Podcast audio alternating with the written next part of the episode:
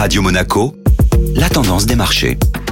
Radio Monaco, la tendance des marchés avec Société Générale Private Banking. Aurélie Lombardo, bonjour. Bonjour Benjamin. Pour sa première journée de cotation, Technip Energy a bien démarré. Effectivement, la société a bondi de plus de 41% hier. Technip Energies est issue de la scission du groupe parapétrolier Technip FMC. Le projet avait été initié durant l'été 2019 et suspendu avec la crise du Covid en mars 2020. L'amélioration des conditions économiques et la remontée de l'or noir ces derniers mois ont permis de remettre ce dossier sur la table. Technip FMC va donc se concentrer sur la conception des unités de production parapétrolière, tandis que Technip Energies sera spécialisé dans les projets d'ingénierie des grands ensembles pétroliers et gaziers. La journée d'hier a été marquée par une autre envolée significative. Effectivement, le Bitcoin, la doyenne des crypto-monnaies, enchaîne les records. Elle avait commencé à se redresser en octobre dernier suite à l'annonce de PayPal d'ajouter le Bitcoin à ses monnaies de transaction. L'annonce surprise la semaine dernière d'Elon Musk, le patron sulfureux de Tesla, d'un investissement de sa société à hauteur de 1,5 milliard de dollars dans la crypto-monnaie, avait fait flamber son cours à plus de 40 000 dollars. Hier, le Bitcoin a franchi un nouveau palier symbolique. Il a dépassé les 50 000 dollars. Aurélie Lombardo, merci.